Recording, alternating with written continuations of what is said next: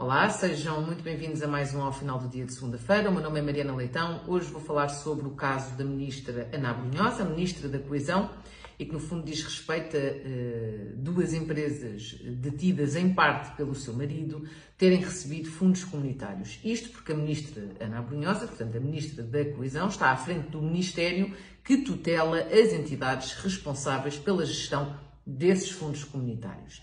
Eh, e por isso levantou-se aqui uma questão eh, relativa ao conflito de interesses, em que, mesmo já se tendo percebido que, do ponto de vista eh, legal, não se consegue determinar que há um evidente conflito de interesses, do ponto de vista ético, não há dúvida nenhuma de que há efetivamente um conflito de interesses, considerando que a ministra que está à frente do Ministério que tutela a gestão dos fundos comunitários é casada com um beneficiário desses fundos comunitários. Um, e uh, este, este caso já vem da semana passada, inclusivamente a ministra foi confrontada numa comissão na Assembleia da República um, sobre este tema, apesar de ter sido bastante uh, evasiva sobre o mesmo. Uh, e uh, a ministra então não achou melhor do que uh, vir hoje escrever um artigo de opinião que está publicado uh, no público, um artigo extensíssimo, uh, onde tenta, uh, no fundo, mostrar que não cometeu ilegalidade nenhuma, não há aqui qualquer questão menos correta e que o seu marido tem todo o direito a receber fundos comunitários como qualquer outro cidadão. Ora, eu, eh, obviamente, vou, vou, comentar aqui algumas, algumas coisas relativamente a este artigo de opinião. Em primeiro, dizer que o simples facto da ministra vir escrever um artigo de opinião é, eh, revela de facto pouca vontade em ser eh, escrutinada. E porquê? Porque o artigo de opinião não permite nem contraditório, nem perguntas, nem uh, tentativas, nem, nem, nem, perguntas no sentido de desenvolver, desenvolver uh, o que quer que seja que a ministra vá uh, dizendo ou respondendo. e, portanto, é muito mais confortável para a ministra poder vir escrever um artigo onde, no fundo, faz o enquadramento da situação, dizendo aquilo que bem lhe apetece, sem que tenha qualquer tipo de questionamento ou, confrontação daquilo que está a ser dito. Eh, e, portanto, é eh, quase uma eh, cobardia fazer os esclarecimentos desta forma. Enquanto ministra, o que se impunha era, pelo menos, dar uma conferência de imprensa permitindo que lhe fossem feitas questões, ou, em alternativa, dar uma entrevista onde também, obviamente, lhe seriam feitas questões. Depois, o segundo comentário que quero deixar é relativamente em todo o artigo de opinião, a ministra não fala uma única vez sobre o parecer que pediu à Procuradoria-Geral da República. E porquê?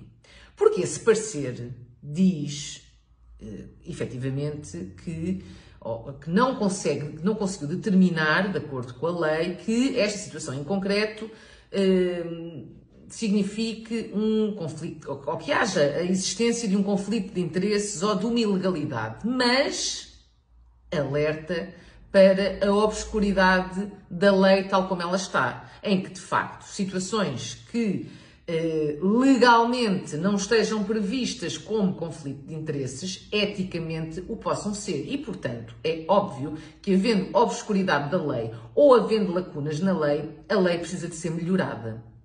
E o próprio Partido Socialista, do qual a ministra uh, faz parte, do governo socialista, uh, já veio, inclusivamente, dizer que estava disponível para rever esta lei e melhorar esta lei. E é extraordinário como é que a ministra vem hoje dizer exatamente o contrário. Ou seja, que não é preciso rever lei nenhuma, que a lei está fantástica como está, porque, no, no entender dela, o marido tem todo o direito, por ser um cidadão igual a todos os outros, em ter acesso aos fundos comunitários. E é aqui que eu discordo profundamente da ministra. Porque a, a ministra chega a dizer uh, qualquer coisa como que o, o, o seu marido, o poder candidatar-se a apoios europeus é um direito de todos os cidadãos e empresas. E que, portanto, o seu marido, que é cidadão e empresário, não pode ser privilegiado por ser casado com ela, certo? Mas também não deveria ser prejudicado por essa mesma realidade. Ora, é óbvio que o marido da Ministra uh, da Coesão, que gere os fundos comunitários, não pode ser prejudicado pelo simples facto de ser marido da Ministra. Mas, obviamente, que não pode uh, estar associado a empresas que pedem fundos comunitários exatamente porque é casado com a Ministra. E isto não tem a ver com ele uh, estar ou não estar a ser prejudicado. Isto tem a ver com uma coisa muito simples e que, infelizmente, Uh, não, não existe uh, assim tanto na política, que é sentido de ética. O próprio marido da ministra jamais se deveria colocar naquela posição, a própria ministra jamais deveria permitir estar nesta situação. E, portanto, a ética, que é um patamar acima da lei, devia ser transversal neste tipo de coisas e devia ser assumida em, ainda em primeira instância uh, do que a lei. Porque por, a lei, lá está, por ter lacunas e por não conseguir prever provavelmente todas e, e mais algumas situações, uh, neste caso em concreto, não consegue determinar que exista um conflito de interesses legal. No entanto, eticamente, é óbvio que ele existe.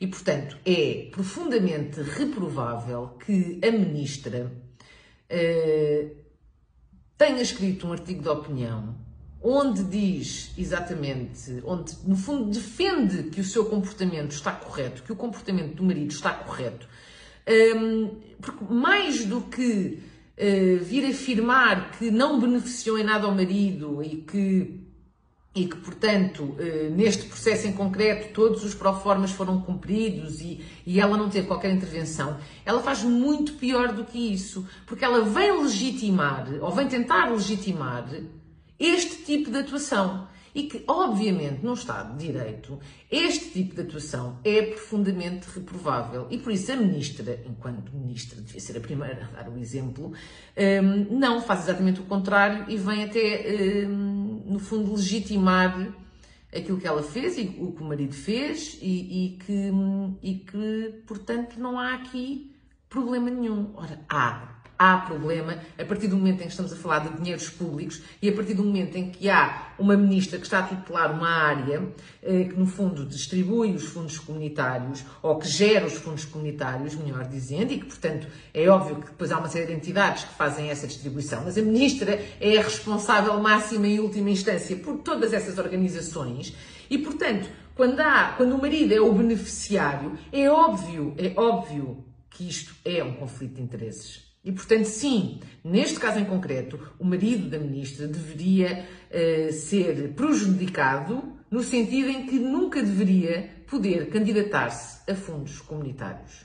Tão simples quanto isto. É o preço uh, que uh, as pessoas que são casadas com um, ehm, os governantes que têm determinadas responsabilidades têm a pagar por, por essa mesma circunstância. E isto é uh, uma questão de ética e, e, e, lá está, de, de lisura na, na, no exercício dos cargos públicos. E que, infelizmente, no Partido Socialista uh, é uh, o que menos se vê. Muito obrigada a todos e até para a semana.